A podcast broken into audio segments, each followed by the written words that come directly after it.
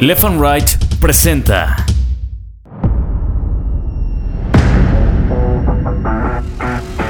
Bitácora de Guerra, un podcast de largo aliento. Cuando nos forman, todos los niños se empiezan a burlar de mí. Toda la escuela se empieza a burlar de mí. Yo tuviera una estatura medianamente dentro de las normas y pues según esto poder ser feliz, ¿no? Ese sombrerito de charro que se pone Cuauhtémoc Blanco cuando empieza a dar la vuelta olímpica en la cancha del Azteca, yo se lo di.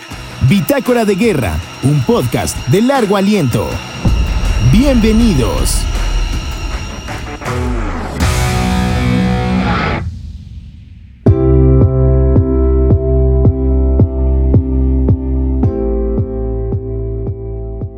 Hola, ¿qué tal amigos de Bitácora de Guerra? Yo soy Daniel, Daniel Guerra, y te agradezco todos los comentarios, las sugerencias, las críticas, todas tus comunicaciones que nos están haciendo llegar a lo largo de la semana. También quiero aprovechar este momento para pedirte que toques esa campanita que aparece ahí en tu red social y que le des seguir para que tengas todos los avisos y te lleguen a tiempo y te avisen cuando tenemos un nuevo episodio. También te pido que invites a tus amigos, a tus familiares, a tus primos, a tu novia, a tu pareja, a tus abuelos, a todo mundo a que escuchen la bitácora. Es más, si alguien te cae mal, aprovecha y mándale el link, ¿no? En una de esas, pues te lo va a agradecer, ¿no? Recuerden también seguirnos ahí en las redes sociales, en Facebook, en Instagram. Estamos como arroba bitácora guion bajo de guion bajo guerra. Y en TikTok estamos estrenando ya nuestra cuenta de bitácora de guerra. Y nos puedes encontrar facilísimo, arroba bitácora de guerra. Ahí también estamos subiendo material todos los días.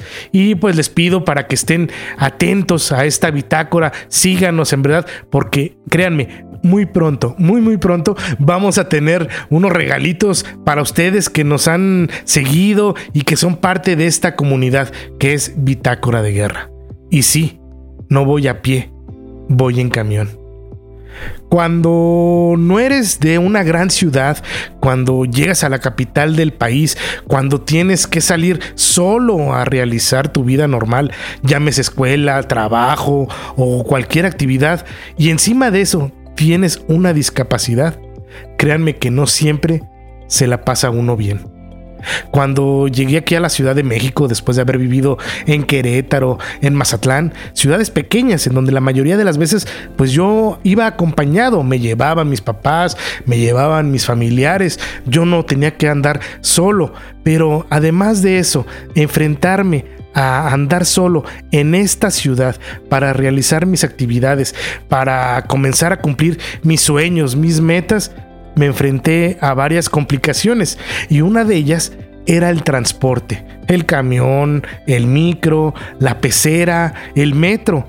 Algunos podrán decirme, güey, todos pasamos eso. ¿De qué te quejas, Daniel? Quizás pueden tener toda la razón pero, insisto, cuando tienes una discapacidad, en mi caso la condroplasia, o eres una persona chaparrita, créanme, créanme que se vive de otra manera. Y más porque hace más de 20 años la ciudad era otra. En esta ciudad, aquí en la Ciudad de México, no había quizás la empatía que puede haber hoy en día cuando alguien ve que no alcanzas el timbre de la micro para anunciar que ya te tienes que bajar o que ya estás llegando a donde querías ir. Yo estaba en segundo de prepa cuando me tocó enfrentarme al metro, eh, a subir y a bajar las escaleras casi infinitas que hay en muchas de las estaciones. O muchas veces esas escaleras eléctricas pues nunca sirven. O hacerle la parada al camión o a la micro y este se frenaba media cuadra después y yo tenía que salir corriendo así. Y casi, casi ya que ya estaba llegando, el camión se arrancaba y todo porque yo me había tardado. Pues sí, me tardé porque mis pasos son más cortos. Me tardé porque me costaba salir corriendo. Me tardé por no haber anunciado con tiempo que quería yo subirme a ese camión. Eso créanme que era toda una odisea toda una odisea era el salir aquí en la Ciudad de México.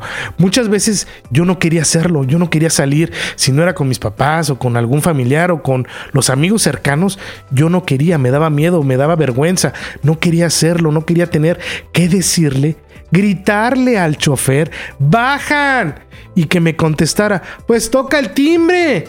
Estaba por demás enfrascarse en esa discusión eterna eterna que no nos iba a llevar a nada, ¿no? Con decirles que alguna vez implementé un tipo selfie que no era otra cosa más que un medio palo de madera, un medio palo de escoba que sacaba yo de mi mochilita con la que me iba a mi escuela y que no era para espantar a los ladrones o para defenderme de alguna agresión, no, no era para eso.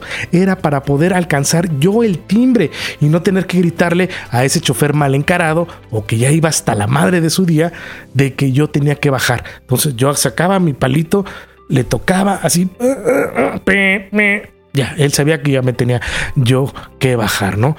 Ahora que lo pienso, quizás yo también propiciaba eso por pena o por vergüenza, porque me daba mucha, mucha, mucha pena, mucha vergüenza tener que decirle a alguien que tocara por mí, ¿no? Decirle, oiga, puede tocar el timbre porque ya, voy a bajar en la siguiente esquina. Me daba mucha pena, no lo sé, lo pienso. A lo mejor yo propicié mucho de eso.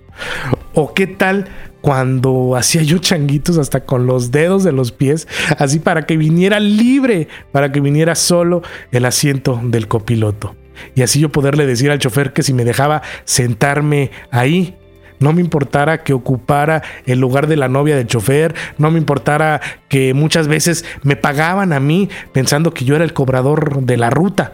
No me importaba eso, lo hacía porque, una, me era más fácil decirle bajan en la esquina siguiente. Y dos, ya estaba hasta la madre de andar como pelota de un lado a otro, rebotando en el pasillo y todo, porque el tubo para agarrarme estaba como a 50 centímetros arriba de mí. La verdad era toda una odisea, insisto, con mucho menos empatía de la que hay hoy en día. Entonces yo, si me tocaba pasillo, y no alcanzaba yo el tubo para agarrarme. Yo iba como pelota, de un lado a otro, cuando se enfrenaba. Me, me, agarraba de una señora, de un señor, de los asientos, de donde sea me podía agarrar.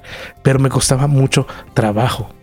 Entonces para mí se volvió una obsesión querer manejar, querer traer carro, no tanto por lucirme yo en él.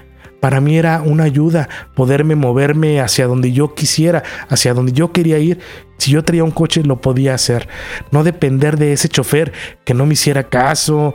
No me gustaba que algún pasajero que me veía cómo brincaba, cómo le pegaba al timbre con mi selfie palo y no hacía nada. Eso ya estaba yo harto, ya estaba cansado de ver yo eso, ¿no? Para mí eso era muy necesario, traer un coche. Y al final lo logré. Traje ese coche, manejé muchos años, hasta ahora, hasta hace tres años, que, ya no puedo por esta onda de que, estoy pasando, de lo de mis piernas, la movilidad y la sensibilidad, porque ya se volvió peligroso, pues que yo, yo traiga un coche que no alcance a frenar cuando sea necesario, pues porque no, no siento, no siento los pedales mi cerebro dice una cosa, mis piernas tardan en reaccionar y pues mejor decidimos ya también por prescripción médica, dijeron ya no puedes manejar hasta ahorita. Ojalá lo logre porque aparte me encanta. Me encanta mucho manejar, me encanta el tráfico, me gusta pasar el tiempo en el coche. Y al final fui, el tiempo que lo usé, al final fui a donde quise y me moví hacia donde se me ocurría.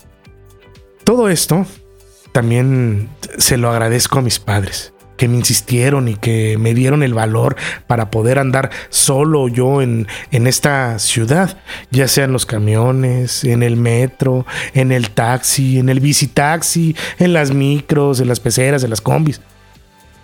Porque de no haberlo hecho así, yo creo que mi conquista de esta ciudad hubiese sido muy difícil, depender de alguien. Siempre he hablado aquí de que me gusta la autonomía y me gusta ser yo libre no depender de la gente. Entonces hubiera sido muy difícil de no haberlo hecho así, de que mis papás me hubieran impulsado. Otra de las cosas que me molestaba de salir y tomar un camión, la micro o la combi, era que muchos de los dueños pensaban, y yo creo que siguen pensando, es que creen que absolutamente todos, todos tienen o tenemos unas piernas de más de dos metros de largo para que con un solo paso te puedas subir a la micro o a la pecera, a la combi. La verdad es, y, fue súper incómodo, que muchas de las veces me tenía que subir así yo, casi de rodillas. O sea, recuerdo muchas veces que, se abría la puerta de la combi, ya le hacía la parada, se frenaba, se abría la, combi. Y yo, ay, hijo de tu mancha, escalonzote. Obvio, yo no podía subir ese escalonzote. Entonces me aventaba, me rodaba y ya una vez arriba, me ponía de pie. Ya a esa hora no me importaba que mi ropa, mi pantalón, estuviera ya sucio por haber limpiado, cuasi trapeado el suelo del camión. Porque ya mi cometido ya lo había hecho, subirme a la combi. Y créanme, muchas veces la gente no te ayuda, nomás se te queda viendo. Pues, pobre güey, pues bueno, está sufriendo. Otras sí, otras personas sí te ayudan. Créanme, estoy hablando de una ciudad de México de hace más de 25 años. Esta problemática no solo es exclusivo de las personas con discapacidad física, como es mi caso, sino también es una problemática para aquellas personas que tienen estatura baja, chaparritas, o aquellas personas que son mayores, o, que tan solo tienen un problema y que se lesionaron la pierna. Créanme, para ellos también significa un problema. Eso, subirse ese escalón, subirse al micro, subirse a la combi, es un problema. Porque en las que un escalón o subir a una combi puede ser la diferencia de pasar una vergüenza o no, de tener que esperar a que sean empáticos contigo o que solo se queden viendo. Y sí, no voy a pie, voy en camión. Soy Daniel Guerra y esto es Bitácora de Guerra.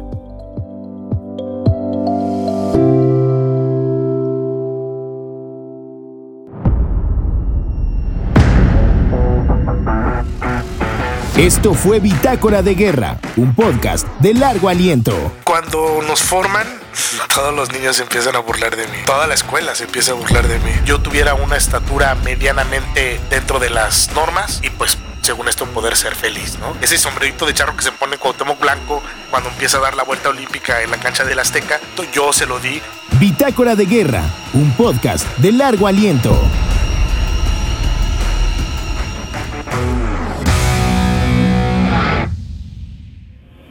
Left and Right presentó